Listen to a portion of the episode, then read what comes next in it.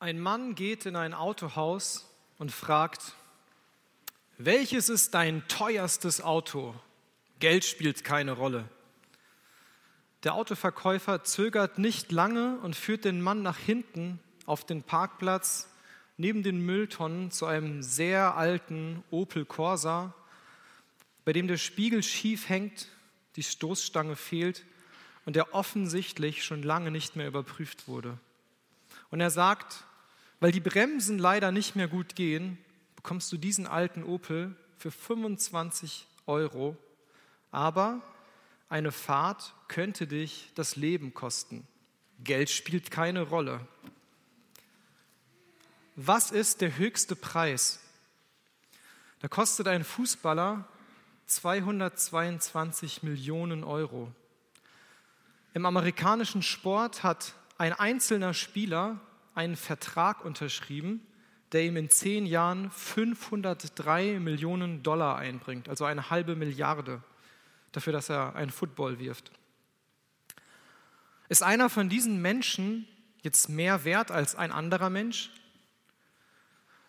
Was ist der höchste Preis? Der höchste Preis ist natürlich nicht in Geld zu bemessen. Und kein Mensch ist mehr wert als ein anderer. Denn der höchste Preis ist das Leben. Das, was dich das Leben kostet, ist das teuerste auf der Welt. Und wir haben alle den gleichen Wert, den wir als höchsten Preis bezahlen können, nämlich ein Menschenleben, ein Leben. Jeder von uns hat nämlich ein Leben. Und ein Leben, das sind die Kosten, wenn man Jesus nachfolgt.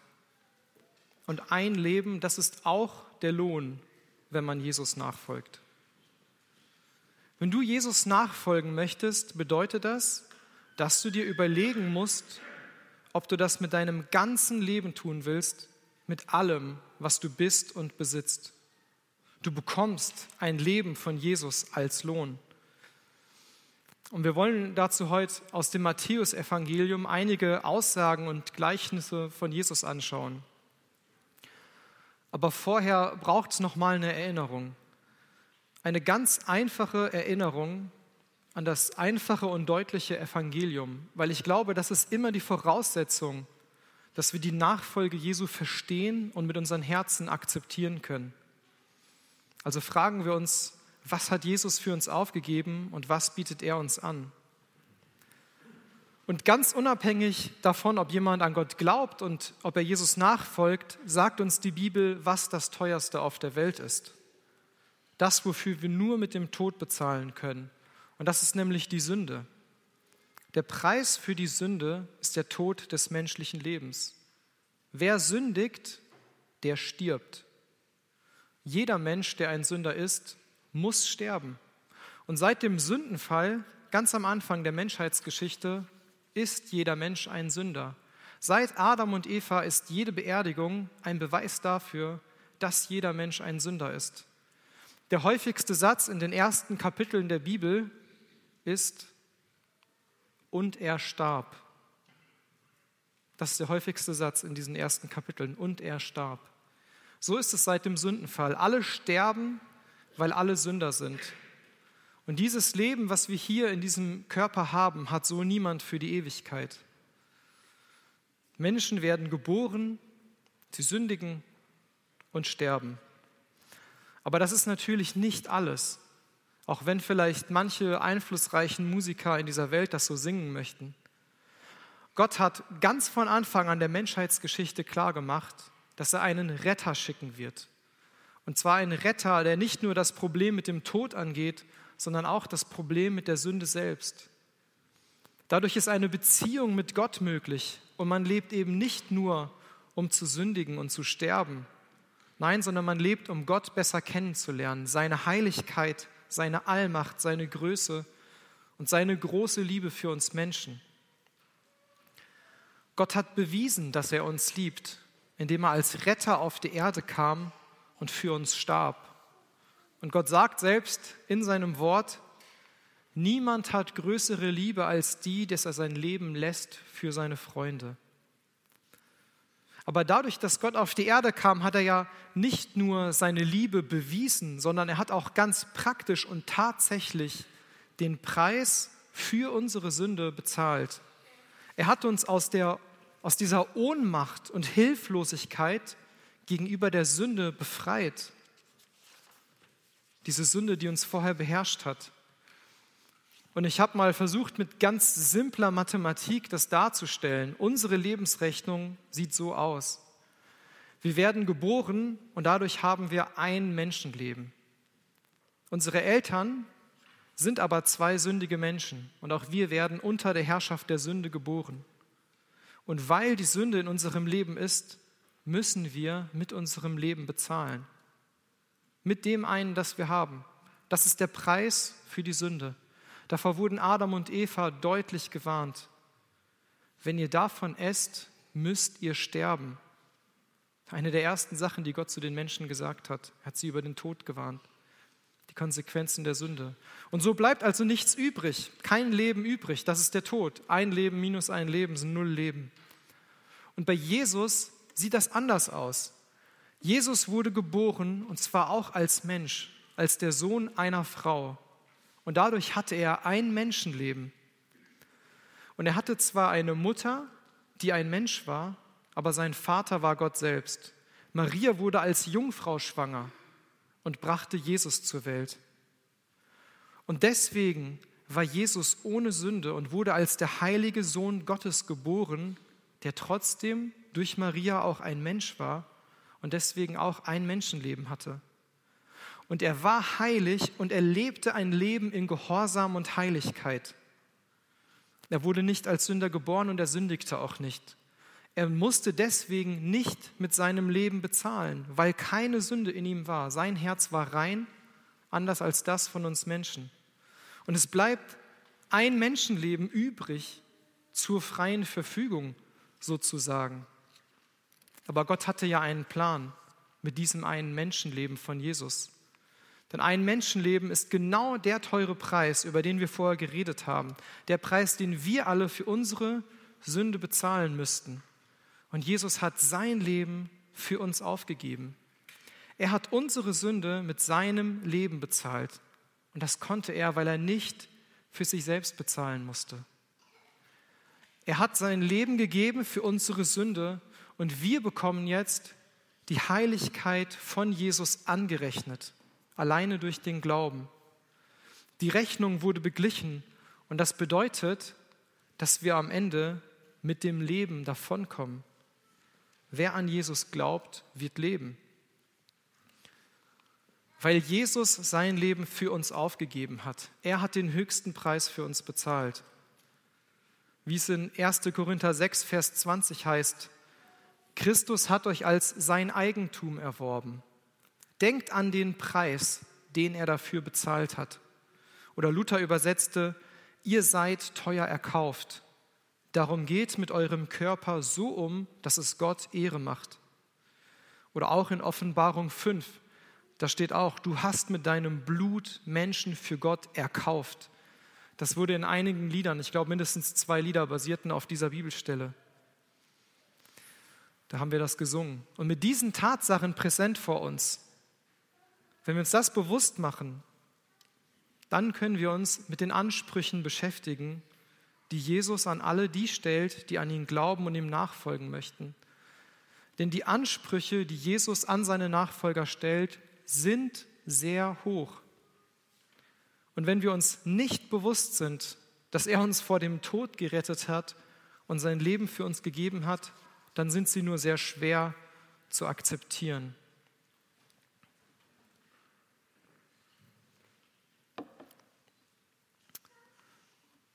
Matthäus 8, Vers 19. Ihr dürft gerne in euren Bibeln mit aufschlagen, wenn ihr welche dabei habt. Aber wir werden ein paar Mal hin und her blättern. Und ein Schriftgelehrter trat herzu und sprach zu ihm, also zu Jesus, Meister, ich will dir nachfolgen, wohin du auch gehst. Und das ist doch schon mal super. Das ist doch genau das, was Nachfolger von Jesus sagen sollen ich will dir nachfolgen, wohin du auch gehst. Aber Jesus antwortet auf diese Aussage. Und wenn ein Nachfolger von Jesus diese Aussagen gegenüber Jesus ernst meint, dann muss er auch die Antwort von Jesus ernst nehmen und sie akzeptieren. Und wir lesen in Vers 20, und Jesus sprach zu ihm, die Füchse haben Gruben und die Vögel des Himmels haben Nester, aber der Sohn des Menschen hat nichts, wo er sein Haupt hinlegen kann. Das ist die Aussicht, die Jesus hier diesem potenziellen Nachfolger hinstellt. Kein fester Wohnsitz. Das ist hier seine Antwort an dieser Stelle. Wenn du mit mir unterwegs bist, musst du dich darauf einstellen, dass du keinen festen Wohnsitz haben wirst, kein Haus, in das du jeden Abend heimkommst. Und wir erfahren nicht mehr, wie, wie derjenige, der Jesus nachfolgen möchte, darauf reagiert. Stattdessen geht es weiter im nächsten Vers. Ein anderer seiner Jünger sprach zu ihm, Herr, erlaube mir zuvor hinzugehen und meinen Vater zu begraben. Jesus aber sprach zu ihm, Folge mir nach und lass die Toten ihre Toten begraben. Ich habe aus einem Kommentar ein bisschen Hintergrundinfos, die habe ich nicht aus der Bibel selbst, aber das klingt sehr interessant, um das zu verstehen, ähm, wie aufwühlend das war für die Leute. Die Juden hatten ja sehr viele Gesetze, die sie befolgten. Die hatten auch viele Rituale, viele Waschungen. Sie hatten bestimmte Gebete, die sie zu bestimmten Zeiten beten mussten. Zum Beispiel dieses Gebet, höre Israel, der Herr ist unser Gott, der Herr allein. Schma Israel ist das, ja, das kennen wir aus, aus manchen Liedern, da kommt das drin vor, schöne israelische Musik. Und das galt als extrem notwendig für einen Juden. Und zwar jeden Tag musste dieses Gebet gebetet werden. Wenn man das nach dem Aufstehen gesagt hat, dann hat man das Wichtigste des Tages sozusagen schon mal erledigt. Aber es gab eine Ausnahme, weil man das nicht sagen musste, nämlich wenn man in einer Bestattung verwickelt war. Wenn man dabei war, einen Toten zu begraben, wurde alles andere hinten dran gestellt. Die Beteiligten an einer Beerdigung wurden von der Pflicht befreit, dieses Gebet aufzusagen, vom Torastudium befreit und von allen anderen Pflichten und Gesetzen. Denn einen Toten zu begraben galt als absolutes Pflichtgebot. Aber nicht nur das, sondern zusätzlich sah man das auch als einen Liebesdienst. Also man wusste, so kann man aktiv seine Liebe gegenüber Gott und gegenüber den Mitmenschen ausdrücken. Das hatte insgesamt eine unglaublich hohe Stellung. Und, und wie ich es angedeutet habe, der eine Bibelausleger, der, der sagt, dass das hier vielleicht das Schockierendste ist, was die Juden damals hören konnten.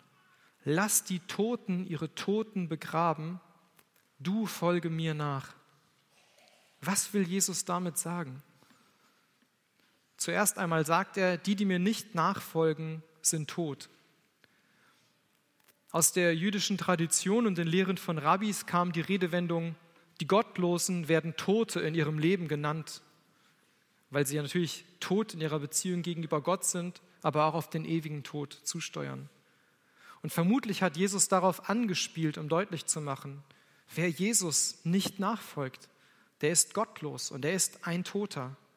Jemand, der nicht zum echten Leben durchgedrungen ist, der nicht in Gemeinschaft mit Gott lebt, sondern unter der Herrschaft der Sünde und der auch in Ewigkeit ohne Gott sein wird.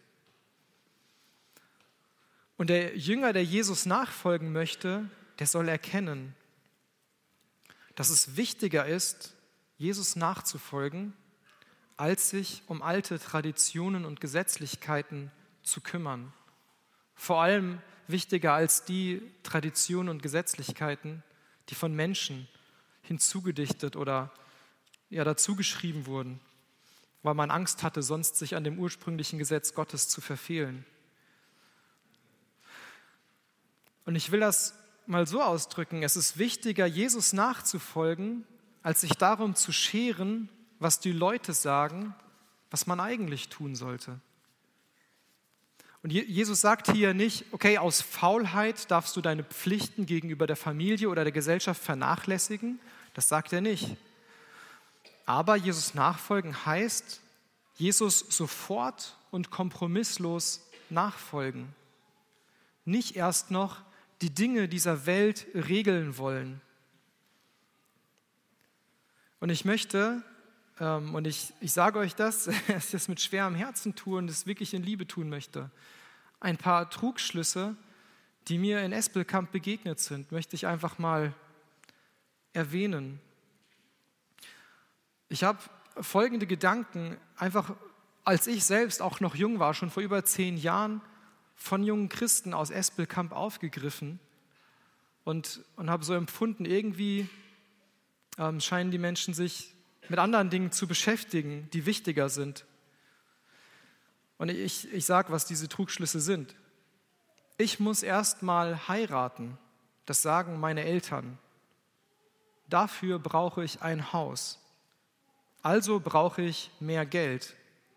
Also muss ich wenigstens ein bisschen Karriere machen. Ich brauche auch ein gutes Auto, um eine Frau zu beeindrucken. Alle anderen, die verheiratet sind, haben gute Autos. Ich brauche also noch ein bisschen mehr Geld.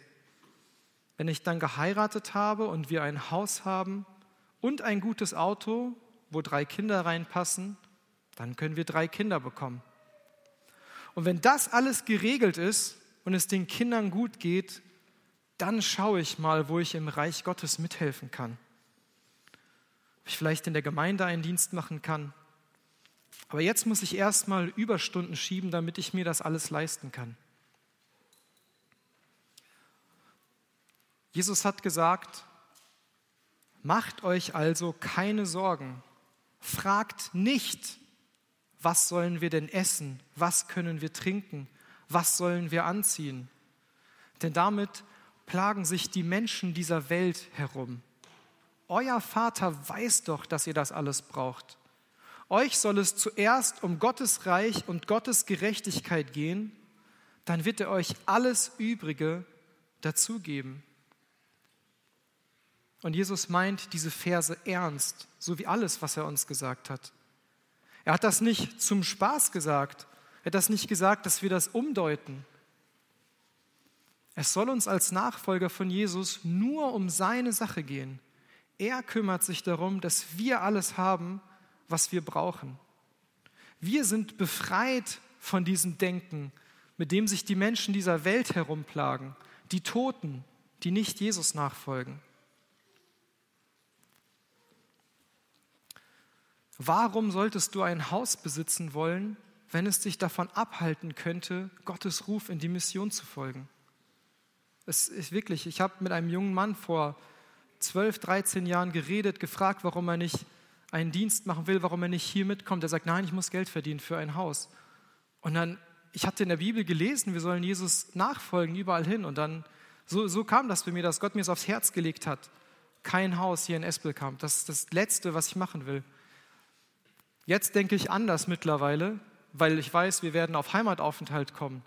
Und vielleicht macht es dann Sinn, irgendwo was Festes zu haben, wo man mal wohnen kann. Aber Gott hat mir das erstmal aufs Herz gelegt, damit wir erstmal bereit sind, rauszugehen. Für die ersten Geschwister, die aus Russland kamen, war es sehr wichtig, Häuser zu bauen, weil die hier sonst nicht vernünftig hätten leben können. Die haben erstmal wirklich in kleinen Notbehausungen äh, sind die untergekommen. Aber dann haben sie die Häuser gebaut und die haben die Häuser gefüllt mit Menschen. Die haben hart gearbeitet, um genug zu essen zu haben und waren genügsam. Aber jetzt, in 2022, ist in unseren Gemeinden in Espelkamp so ein großer Wohlstand vorhanden und wir wohnen sicher. Und es wäre eine Schande, wenn wir den Moment nicht nutzen, um Missionare zu senden. Unser Überleben ist nicht davon abhängig, dass wir alle noch mehr Häuser bauen. Wir sehen im Neuen Testament viele gläubige Leute, die ein Haus hatten und das ist nicht falsch. Aber daran festzuhalten ist falsch. Das widerspricht der Nachfolge Jesu. Ich glaube, dass Jesus uns auffordert, dass wir bereit sind, alles loszulassen. Vielleicht kannst du bis zu deinem Tod in deinem Haus leben und das ist sogar sehr gut möglich, dass das Gottes Plan für dich ist aber du musst es vor Gott ausbreiten. Du musst es Gott hinlegen. Du musst ihn fragen, ist das dein Plan für mich oder hast du was anderes mit mir vor? Du musst bereit sein, es aufzugeben. In Matthäus Kapitel 19, Vers 27, habe ich leider nicht auf der Folie. Da sagte Petrus zu ihm, zu Jesus, wir haben alles aufgegeben, um dir nachzufolgen. Was werden wir dafür bekommen? Und Jesus sagt, jeder, der um meines Namens willen sein Haus, seine Geschwister, seine Eltern, seine Kinder oder seinen Besitz aufgegeben hat, wird hundertmal so viel wiederbekommen und das ewige Leben erlangen. Doch viele, die heute wichtig erscheinen, werden dann die geringsten sein. Und die, die, hier ganz unbedeutend sind, werden dort die größten sein. Und ich will dich ermutigen, sei doch ganz offen und ehrlich vor Jesus bereit, alles für ihn aufzugeben. Und höre auf ihn, hör zu, was er dir antwortet und handle danach. Und hier geht es nicht nur um dein Haus, ich erwähne das nur, weil das für viele Menschen ein großer Baustein ist, der sie daran hindert, in die Mission zu gehen. Es geht hier vor allem um unser Herz. Es geht um die sündigen Leidenschaften, die wir immer noch mit uns rumtragen, sündige Gedankenspiele, denen wir nachgehen.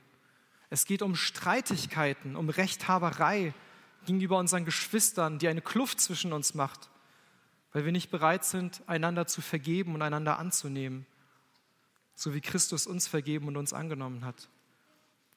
Jesus will von seinen Nachfolgern, dass sie jeden kleinsten Bereich ihres Lebens ganz offen vor ihn hinlegen und seine Meinung zu allem anhören, dass wir seine Meinung akzeptieren und danach handeln. Wenn du einen persönlichen Brief von Gott bekommen würdest, wo er ganz persönlich zu dir spricht, einfach an dich geschrieben, mit deinem Namen, an dich adressiert, würdest du diesen Brief von Gott ernst nehmen Gott hat uns die Bibel gegeben. Das ist sein persönlicher Brief an jeden von uns. Und wir sollen dieses Wort lesen und ernst nehmen. Wir sollen uns Zeit dafür nehmen, Ablenkungen wegtun und uns Zeit nehmen, sein Wort zu lesen. In Matthäus 10, Vers 37 bis 39 sagt Jesus, wer Vater oder Mutter mehr liebt als mich, ist es nicht wert, zu mir zu gehören. Und wer seinen Sohn oder seine Tochter mehr liebt als mich, der ist es nicht wert, zu mir zu gehören. Wer sich weigert, sein Kreuz auf sich zu nehmen und mir nachzufolgen, ist es nicht wert, zu mir zu gehören. Wer an seinem Leben hängt, wird es verlieren, aber wer es für mich aufgibt, wird es finden. Jesus erzählt seinen Jüngern Gleichnisse. Ich habe die auf der Folie, aber ich werde die frei erzählen. Da war ein Mann, ein einfacher Arbeiter, der schuftete hart auf einem Acker. Der war Erntehelfer bei einem Bauern. Es war nicht sein eigener Acker, das sehen wir, weil er ihn kaufen musste. Also war er vermutlich ein Tagelöhner. Vielleicht war er auch dauerhaft bei demselben Bauern angestellt. Also ein einfacher Arbeitnehmer, der sich sicherlich nicht einfach so alles leisten konnte, was er wollte. Wenn er Besitz hatte, dann hat er ihn sich hart erarbeitet und hat dafür gespart. Vielleicht konnte er sich mit der Zeit ein eigenes Haus leisten, vielleicht einen Esel, vielleicht ein paar ganz annehmbare Möbel und einen guten Mantel. Und dieser Mann fand beim Arbeiten im Acker einen Schatz. Und er wurde sehr, sehr fröhlich über diesen Schatz. Und er erkannte, dass dieser Schatz mehr wert ist als alles andere auf der Welt. Also verkaufte er alles andere auf der Welt. Er gab es alles auf. Alles, was er sich über die Jahre hart erarbeitet hatte, damit er diesen Acker kaufen konnte, um den Schatz zu bergen. Und so ist es, wenn man erkennt, dass Gott uns ein Leben nach dem Tod in seinem Himmelreich verspricht, dann verhält man sich so wie dieser Arbeitnehmer. Und genauso verhält sich auch ein reicher Mann, ein Kaufmann, ein Händler, jemand, der auf der Suche nach Perlen ist. Und er hat wahrscheinlich schon einige Perlen in seinem Besitz. Und er muss ein sehr wohlhabender Mann sein. Jemand, der sich alles leisten kann, worauf er Lust hat, alles, wonach ihm der Sinn steht. Um seine finanzielle Absicherung muss er sich keine Gedanken mehr machen. Und dieser Händler findet eine Perle, die von so besonderer Schönheit ist, dass er bereit ist, dafür alles aufzugeben, was er bis dahin gewonnen hat. Er verkauft alles, was er hat, seinen ganzen Reichtum. Er investiert sein ganzes Geld und kauft diese eine Perle. Und so ist es, wenn man erkennt, dass Gott uns ein Leben nach dem Tod in seinem Himmelreich verspricht. Dann verhält man sich so wie dieser Händler.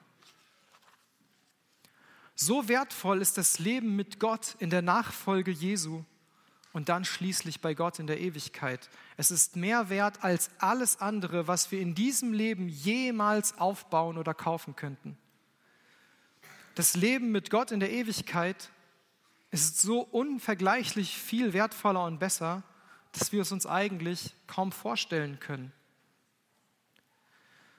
Wer versteht, wie gut es wirklich ist, oder wenigstens Gott vertraut, dass es besser ist, als was wir uns vorstellen können, der wird bereit sein, alles, was er ist und was er hat, in den Dienst für dieses Reich Gottes zu stellen. Alles aufzugeben für die eine Sache, Jesus nachzufolgen und Teil seines ewigen Reiches zu sein. Alles aufzugeben stellt Jesus hier als die natürliche Reaktion dar, wenn man sich wirklich bewusst macht, was Jesus für uns bedeutet. Jeder, der um meines Namens willen sein Haus, seine Geschwister, seine Eltern, seine Kinder oder seinen Besitz aufgegeben hat, wird hundertmal so viel wiederbekommen und das ewige Leben erlangen. Die Kosten der Nachfolge und der Lohn der Nachfolge. Die Kosten der Nachfolge sind das Leben, das eine Leben, was wir haben, sein ganzes Leben Jesus hinzugeben. Und der Lohn man darf sein Leben behalten. Der Lohn ist das Leben. Und das Leben, das wir aufgeben, das man aufgibt, das ist ein geistlich totes Leben. Das ist ein Leben, das Ungläubige genauso leben würden, bestimmt von der Sünde und nicht vom Heiligen Geist. Und wir alle hatten ein Leben in der Abhängigkeit der Sünde, in der Trennung von Gott, unserem Schöpfer, ein Leben unter der Herrschaft Satans. Aber das Leben, das wir jetzt bekommen, ist ein geistlich erfülltes Leben. Und wie kann man sich das vorstellen? Ich klammere mich an dieses Wort, was Jesus uns versprochen hat. Wer ein Haus aufgibt, der bekommt dafür etwas, was besser ist als hundert Häuser. Wir werden hundertfach empfangen, alles, was wir bereit sind, für Jesus aufzugeben. Gott weiß, was uns Erfüllung und Freude bringt. Und er befiehlt uns, ihm nachzufolgen, damit wir das erfahren können. Und ich will an dieser Stelle aber auch erwähnen, das ist mir wichtig, Gott sagt nie, dass wir uns einfach so von allen schönen Dingen dieser Erde fernhalten sollen. Wir sollen auf keinen Fall irgendwie künstlich ein Leben im Verzicht führen. Das verurteilt Gott in der Bibel sogar, diese Askese wenn man denkt, dass man dadurch besser wird. Wir dürfen auch im Überfluss und Luxus leben. Es wäre gegen Gottes Willen, die Dinge nicht zu verbrauchen und zu nutzen, die ja da sind. Aber wir sollen bereit sein, Gott zu vertrauen, dass es uns auch gut gehen wird, wenn wir darauf verzichten, weil wir für sein Reich unterwegs sind. Dazu sollen wir immer bereit sein, und wir haben das absolute Versprechen, unser Leben wird von echter Freude erfüllt sein. Wir geben ein Leben auf, das auf den Tod zusteuert. Und auch alles, was nicht zu Gottes Reich gehört, sondern zum Leben in der Welt, das ist vergänglich und steuert auf das Ende zu. Das sind Dinge, die denen wichtig sind, die kein ewiges Leben erwarten. Vergängliche Dinge für vergängliche Menschen die Dinge, das sind Dinge, die nach dem Leben auf der Erde keinen Bestand haben. Die geben wir auf. Und ich, ich will euch sehr herausfordern, euch auf ein Gedankenexperiment einzulassen. Stell dir vor, du würdest im Ahrtal leben. Und ich weiß, viele von euch sind dort gewesen, um praktisch zu helfen. Und jetzt stell dir vor, du lebst dort und Gott ruft dich in die Mission als jungen Menschen Aber du willst nicht gehen, weil du so ein schönes Haus gebaut hast. Also bleibst du. Du arbeitest viel, um dein Haus abzubezahlen, damit du in der Rente mal dir das noch leisten kannst und dort leben kannst. Und kurz vor der Rente kommt diese Flut und dein geliebtes Haus ist weg. Und du hättest in der Zwischenzeit eine Gemeinde in einer Volksgruppe gründen können. Und die Leute sind heute immer noch ohne das Evangelium. Die Dinge dieser Erde vergehen. Es, es wird sowieso keinen ewigen Bestand haben. Die Dinge, die wir bekommen, sind Dinge, die in Gottes Reich einen Wert haben werden. Ich kann euch das nicht ganz erklären mit Lohn im Himmel, Schätze im Himmel. Ich finde es schwierig zu verstehen, aber das ist, was Gott uns durch die Bibel sagt und er ermutigt uns daran zu glauben. Und bedenke immer, dass du ohne Jesus in den ewigen Tod, in die Hölle gekommen wärst. Jesus ist für dich gestorben, um dich vor diesem schrecklichen Ort zu bewahren, um dich von der Strafe freizukaufen und er hat dafür einen teuren Preis bezahlt, sein eigenes Leben. Gott ist ein strafender Gott, der Sünde immer bestrafen muss. Aber deine persönliche Sünde hat Jesus für dich getragen. Du hast den ewigen Tod aufgegeben, als du angefangen hast, an Jesus zu glauben. Jetzt kannst du auch die vergänglichen Dinge der Gegenwart aufgeben. Und du bekommst von Gott das ewige Leben betrachte das als das Wertvollste auf der Welt. Du hast eigentlich schon alles Wertvolle in diesem Leben erreicht. Und um nochmal den Missionsgedanken aufzugreifen, es gibt Milliarden von Menschen, die steuern geradewegs auf die Hölle zu. Und sie leben unter der Herrschaft der Sünde und des Satans. Und sie leben ein Leben in alltäglicher Furcht. Gott hat uns beauftragt, hinzugehen und ihnen den Weg zum ewigen Leben zu zeigen, nämlich Jesus Christus. Und frag Jesus, ob es für dich dran ist, dich in dieser Sache einzusetzen, auch wenn es bedeutet, manche Träume, die du hast, aufzugeben und vielleicht auch schon verwirklichte Träume aufzugeben. Ich möchte mit einem Beispiel enden. Also das ist ein, ein Bibelschullehrer von uns, der war Chirurg in Liverpool das heißt, er hatte einen sehr gut bezahlten Job, einen sehr angesehenen Job. Und er gab diesen Job auf, diese Stellung, dieses Geld, alles, was er dort hatte. Er gab das auf, ging an die Bibelschule, ließ sich ausbilden, ging nach Papua-Neuguinea zu den Inapang. Das ist ein Nachbarstamm der Kaje, wo Myers sind, die hier vor wenigen Wochen berichtet haben.